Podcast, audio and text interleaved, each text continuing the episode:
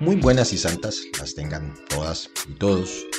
Sean bienvenidos nuevamente a este espacio de análisis y de opinión independiente que se llama La Conversa de Fin de Semana. Para el día de hoy hemos preparado una videocolumna que hemos titulado Los ricos también lloran. En alusión, los mayores ya la habrán agarrado en el aire, al título de una telenovela muy famosa en los, años 80 a nivel de Hispanoamérica que se llamaba así, Los ricos también lloran.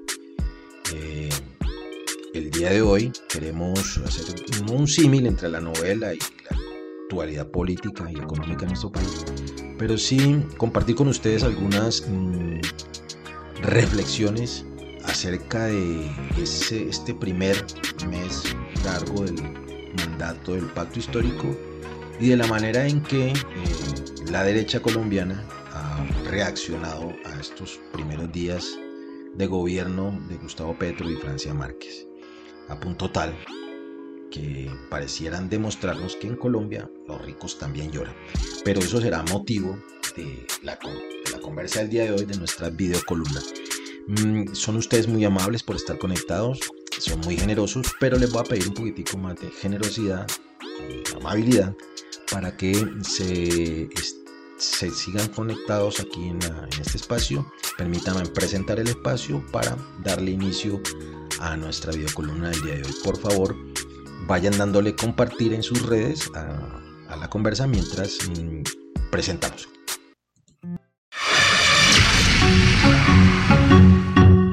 La conversa de fin de semana. Un despertar a un mundo de opiniones. Un despertar a un mundo de opiniones. Sean todas y todos bienvenidos. La conversa de fin de semana. Dirige Omar Orlando Tobar Troches. La conversa de fin de semana. La conversa de fin de semana. Un despertar a un mundo de opiniones. Sean todas y todos bienvenidos. Gracias por estar conectados todavía a la conversa de fin de semana. Son ustedes muy generosos, muy, muy amables. Mm, no, nos cansaremos de agradecerles esa generosidad. Mm, sin embargo, nos gustaría seguirlos eh, teniendo con nosotros y por eso los invitamos a que nos regalen una manito arriba, un me gusta y se vuelvan seguidores de nuestra fanpage en el Facebook de la conversa de fin de semana, a que le den clic a suscribirse, pero no se olviden de también darle clic a la campanita para que sean suscriptores de nuestro canal de YouTube y les avisen cada que subamos nuevo contenido a nuestro canal. Asimismo, seguirlos invitando a que sean parte de nuestras redes en LinkedIn, en Twitter y también que se peguen una pasadita por nuestro blog. Em, a la gente que se ha vinculado a nuestra campaña Una vaca por la conversa, son ustedes demasiado generosos, invitarlos al resto que no se han vinculado a que nos ayuden a mantener esta línea editorial independiente de la conversa de fin de semana y para que sigamos apoyando, siendo parte de esta red de comunicación alternativa que en buena hora pues pareciera estar eh, cumpliendo con su objetivo. Eh, la conversa del día de hoy, la videocolumna, como ustedes más o menos ya vieron en la presentación, está orientada en reflexionar con ustedes o presentarles a ustedes nuestras reflexiones eh, en torno a los primeros 40 días eh, aproximadamente del gobierno del pacto histórico y la reacción que estos, estas primeras medidas del gobierno del cambio han ocasionado en la derecha colombiana, sobre todo en las élites económicas y políticas de nuestro país. Eh, mm, haciendo un símil, que no es el objetivo de esta conversa el día de hoy, entre la novela de Verónica Castro por allá en los 80 y lo que está aconteciendo con las eh, élites económicas y políticas de Colombia, el escenario de la novela, como todas las telenovelas, colombiana, mexicana, brasileñas, turcas, eh, más o menos es un esquema copiado, de copiar y pegar. Eh, un protagonista, hombre o mujer, pobre, eh, es humillado, es maltratado por unos ricos malos y, que lo someten a todo tipo de, de vejámenes.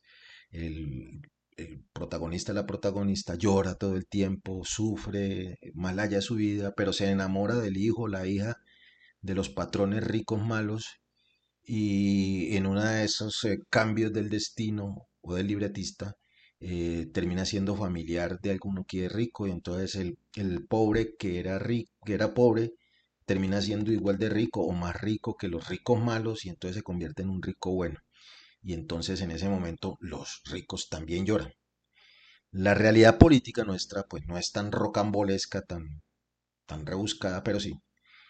Pero sí nos está mostrando unas señales de que en nuestro país, por lo menos, bueno, y a nivel mundial, los ricos también lloran, es decir, también sufren.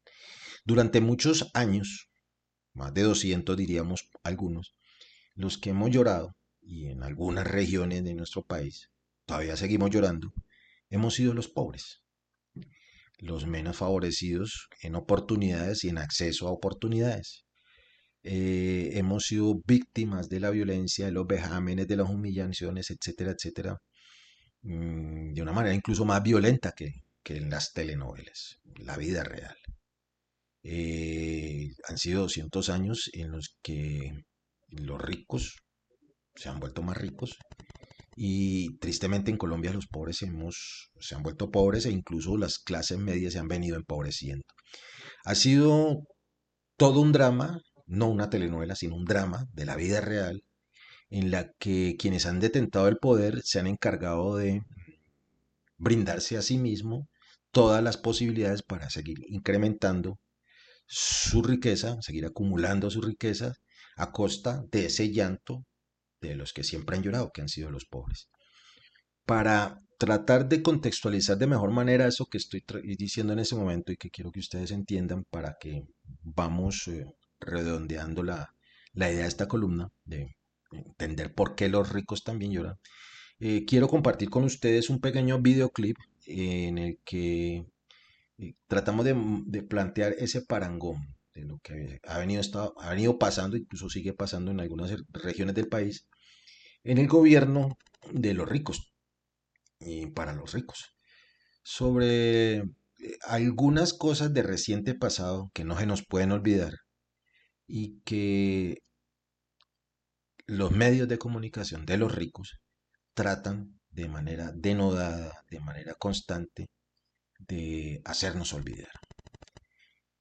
En, datos de la superintendencia de sociedades, eh, mil empresas, las más grandes de este país, coincidencialmente, en coincidencias, las eh, empresas de las que son dueños, los mismos dueños de los medios de comunicación, esas mil empresas en el periodo 2016-2021, algo del 2022, acumularon utilidades por 370 billones de pesos.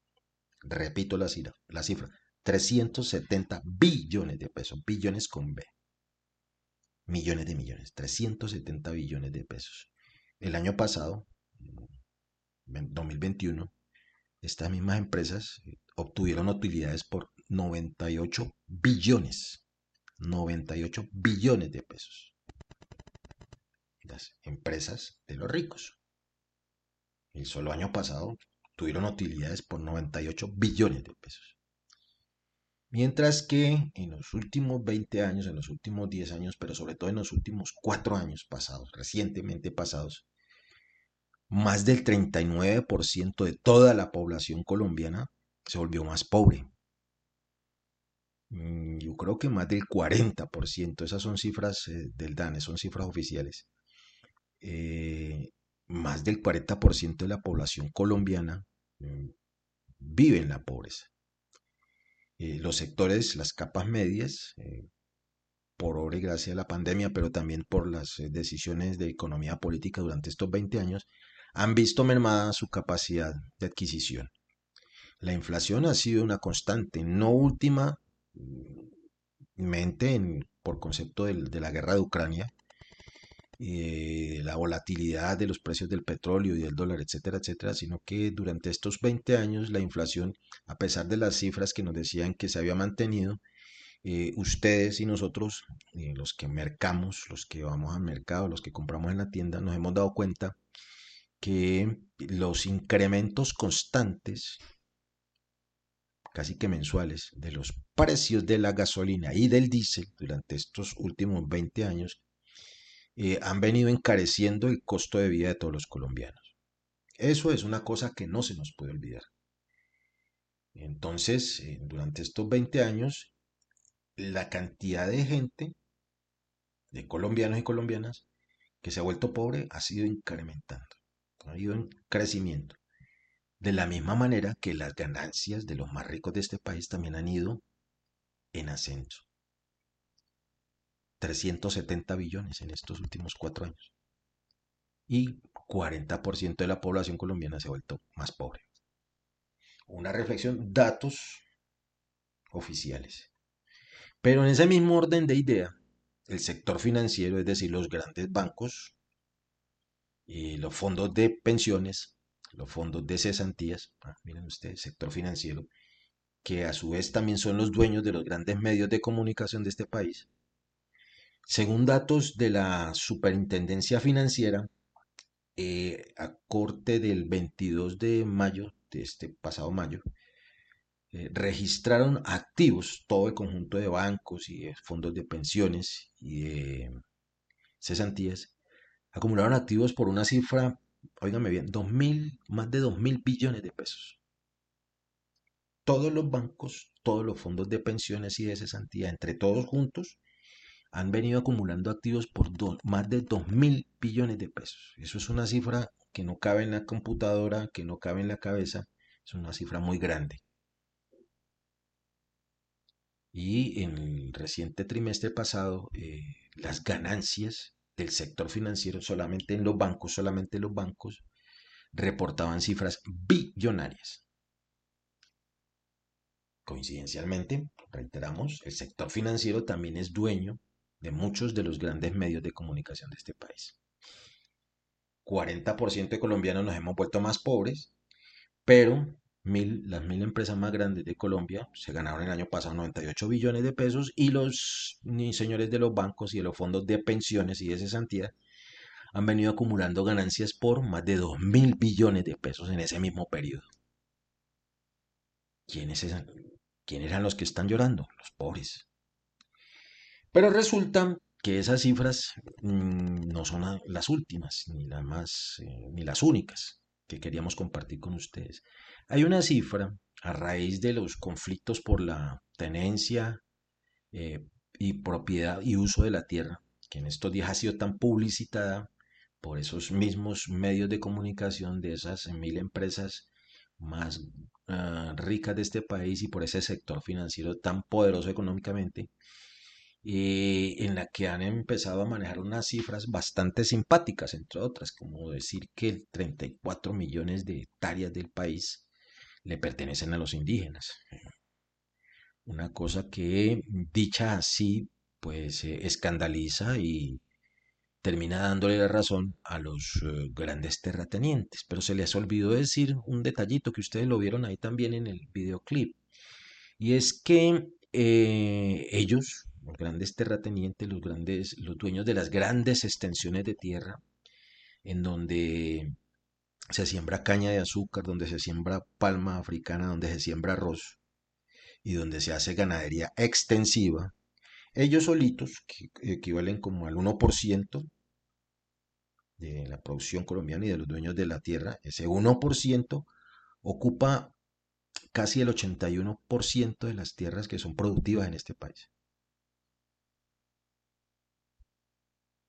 Ese 1% de la actividad, de la grande actividad de los poquitos reducido número de colombianos, el 1%, está dedicado a esas eh, actividades y ocupan el 81% de las eh, tierras fértiles de este país.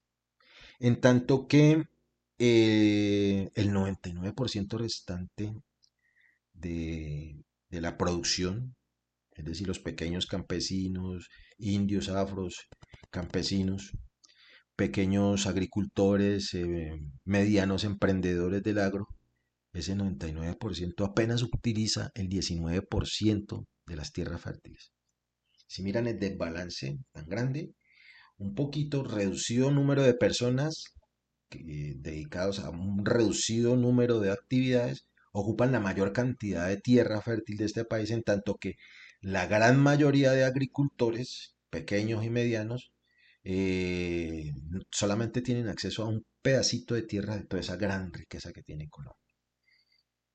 Y entonces el truco de los terratenientes, de la caña de azúcar, de la palma africana, de la ganadería extensiva y del arroz, el truco es decir que es que los indios son los que tienen 34 millones de hectáreas de Colombia. Y ahí vamos viendo cómo es que los ricos empiezan a llorar. Cuando eh, durante todos estos días, eh, quienes tenemos el, honor y el privilegio también de poder eh, dirigirnos a un buen número de personas a través de las redes sociales, hemos venido recalcando estas cifras. Estas cifras ustedes las han venido escuchando todos estos días y por eso también quisimos traerlas hoy aquí en esta conversa, para que no se nos olvide. los ricos se han vuelto más ricos y los pobres nos hemos vuelto más pobres. Pero sin embargo, cuando se les propone a ellos eh, que respetándoles eh, ese derecho a que, a, que, prosperen, a que sean ricos y a que tengan cosas, que respetándoles eso se les llama a que eh, compartan de mejor forma las responsabilidades que ellos tienen con un Estado que les ha brindado todas las oportunidades y todas las, toda la infraestructura, incluso para que se vuelvan más ricos, lo que han planteado es toda una estrategia de desprestigio, de mentiras, para engañar al pueblo colombiano. ¿En qué forma? Como no hay un partido de oposición fuerte, ya lo hemos mencionado en la conversa pasada, eh, quien ha venido haciendo el ejercicio de la oposición política, pues han sido los grandes medios de comunicación que como ustedes vieron en el video y como estamos demostrando ahorita aquí, son los mismos dueños de esas grandes empresas que se han venido ganando billones de pesos en los últimos años, del sector financiero que se, que se ha ganado y acumulado riquezas por billones de pesos, y de los mismos terratenientes, dueños de la agroindustria colombiana, que también han sido billonarios durante los últimos años en este país para quienes los gobiernos pasados, los 20 años del uribismo, les han puesto todas las condiciones para que se vuelvan más ricos. Pero llega este gobierno del cambio y les plantea que, se les respeta pues esa, eh, esa oportunidad de que sigan siendo ricos, pero que sean más responsables con ese Estado que les ha dado todas las oportunidades, de forma de que sea el Estado el que se encargue de repartir esa riqueza que produce este país. Quien dijo miedo, inmediatamente enfilaron las baterías de todos sus, de, todos sus medios de comunicación para empezar a torpedear el, gobierno del pacto histórico. De hecho, mire que nos tienen hablando de los primeros 40 días, cuando históricamente la evaluación de los anteriores gobiernos, y ya lo habíamos mencionado anteriormente, se hacía en los primeros 100 días. Eh, justo el plazo que tendrían para, para, para haber desarrollado y planteado su plan nacional de desarrollo. Pero no, aquí, aquí empezaron a la semana a hacer esas evaluaciones con el objetivo de tratar de demostrarle a la gente de que este es un mal gobierno y que es un gobierno que va a atentar contra los colombianos. La verdad es que eh, lo que se le está pidiendo a la gente, y ellos lo sienten como un atentado contra ellos, es que dejen de evadir su responsabilidad. Y una de sus eh, responsabilidades es la de pagar impuestos. Y entonces cuando se planteó la reforma tributaria para que esos, esas mil empresas que se ganaron 370 billones de pesos y que el año pasado nomás se ganaron 98 billones de pesos, pues paguen lo que les toca por haberse ganado esa plata. Y lo mismo que a los bancos que se han acumulado más de 2 mil billones de pesos, se les dijo hay que meterse en cintura y pagar impuestos, como lo hacen los pobres de este país, inmediatamente pegaron el grito en el cielo. Y nos han tratado de hacer creer que es que los ricos somos todos y que nos van a aclarar con impuesto a todos. Miren ustedes la estrategia que han utilizado los ricos de este país para meternos en su llanto conjunto. O sea, no son los ricos los que lloran, son todos los colombianos que lloran porque a los ricos les toca pagar su cuota de responsabilidad para que este Estado le siga dando las oportunidades para que se sigan enriqueciendo. Y entonces han empezado a tejer una serie de, de minucias y, de ataques a los funcionarios del gobierno del pacto histórico. Ahí está el caso de la ministra de Minas y Energía, eh, una mujer valiente, valiosa, muy inteligente, muy preparada, que no ha hecho otra cosa que plantear la necesidad de que este país vaya cambiando la matriz económica que llevamos hasta ahora y que es dependiente de los eh, hidrocarburos y una economía que es súper dependiente del extractivismo. Eso es lo que está planteando. Y entonces para decir que eh, esa es una tendencia mundial que se inscribe dentro del decrecimiento, de la tesis del decrecimiento económico global, inmediatamente estos eh, em, empleados de estos señores riquísimos de este país, obedeciendo las órdenes de sus patrones, pues eh, se han dedicado a decir pendejadas, y discúlpeme lo, procaz de la, de expresión, porque mm, pareciera ser que su formación académica o su capacidad intelectual no les ha dado más para hacer una crítica de peso, para hacer una crítica sustentada a las declaraciones de la ministra cuando lo único que ella ha hecho es plantear, poner en el escenario del debate una idea que ya está caminando en Europa, en los países del norte de Europa, que ya está caminando en los círculos intelectuales de Estados Unidos y de Latinoamérica, y que sin embargo aquí, eh, por mandado de los grandes ricos de este país, les parece que es una cosa traída de los cabellos. Lo que demuestra a las claras que efectivamente la intencionalidad de los ricos de este país es ponernos a llorar a todos eh, y decirles a sus empleados que digan cualquier imbecilidad con tal de eh, denostar y de atacar al gobierno del pacto histórico. Y así eh, ha sido la crítica de este país, eh, la crítica de la oposición, la oposición que son los medios. Entonces, mm, han tratado de hacernos creer a nosotros que nosotros hacemos parte de esa élite, de esos bienaventurados ricos de este país, para hacernos parte de ese coro de llanto de los ricos, porque por fin, tratando de, equilibrar los pesos de la responsabilidad fiscal de este país, las clases medias, ese 39% que ya pasó al 40% de empobrecidos, pues ya no pueden cargar sobre sus espaldas todo el peso de sostener el Estado. Entonces son los señores ricos, estos que se están enriqueciendo con nosotros, a quienes les toca dejar de eludir, dejar de evadir eh, el pago de impuestos para que podamos seguir viviendo. Entonces, a las propuestas, ellos inmediatamente mandan una cortina de humo y nos adocenan a todos. Por ejemplo, ya para ir terminando y cerrando la, conversa de hoy, cuando se plantea la necesidad de recoger y ser solidarios con millones y millones de personas adultas mayores que a pesar de que hayan trabajado toda su vida, eh, no pudieron cotizar a, a ninguno de los sistemas de pensiones y entonces se propone eh, recogerlos a través de una, de un esquema en el que quienes estemos eh, aportando a nuestros fondos privados de pensiones o al, fondo de prima media, eh, una parte de esos, de esos recursos eh, se destine para, para hacer ese trabajo social, esa responsabilidad social del Estado, inmediatamente nos dicen es que van a clavar a todos los pensionados de Colombia. Pues entonces ahí hay que pararse un momentico. ¿Cuáles todos? Cuénteme cuáles son esos todos en Colombia que en este momento se van a pensionar. Hablan de 7 millones, ¿no? 7 millones, y de pronto quedan corticos, son más los que estamos aportando de alguna manera, bien sea a los fondos privados de pensiones o, al fondo de prima media. Pero no somos, no son más de 7 millones los que están pensionados en este momento y no son esas personas a las que le van a clavar los impuestos.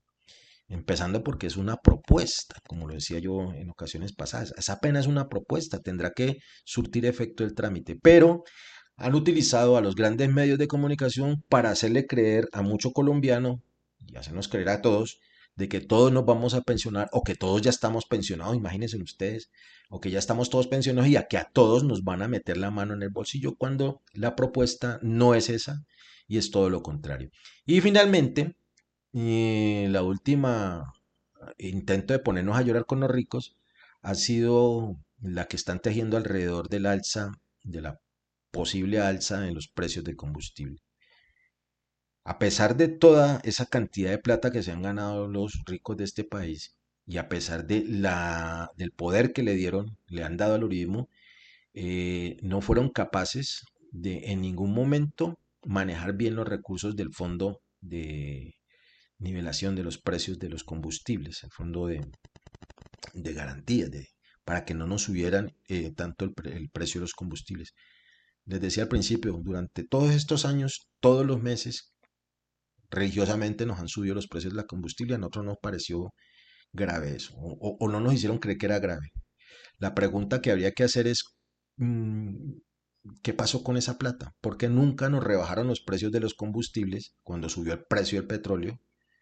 ¿Y por qué se desfondó ese fondo en tan poquito tiempo cuando Duque en campaña, después del desastre de su gobierno, decidió no inyectarle recursos vía alza de los precios? La jugadita para dejarle chicharrón al nuevo gobierno. Pero entonces la pregunta es, ¿qué pasó con toda esa plata? ¿Qué la hicieron? ¿En dónde la invirtieron? Porque si nunca nos bajaron los precios de los eh, combustibles, ¿a dónde fue a parar ese dinero? Para concluir, eh, como les, eh, la idea es tocarle los bolsillos para que alguna vez en su vida paguen lo que les toca, en este país los ricos empezaron a llorar pero están tratando de hacernos creer que todos somos ricos para que creamos que en Colombia todos los ricos lloramos. No, la verdad es que en Colombia los ricos también lloran, pero los ricos son poquitos. Y, no sé por qué lloran, tienen mucha plata. No les quiero más el tiempo, son unas reflexiones, son unos puntos de vista para que usted allá en la intimidad de su casa compare, contraste y se haga una idea allá íntima suya de si es verdad que los ricos también lloran o si es verdad que en últimas en Colombia los que hemos llorado toda la vida hemos sido los pobres. Cuídense mucho, eh, cuídense a, a sus familiares y nos vemos de aquí a ocho días si no pasa nada extraordinario. Muy amables.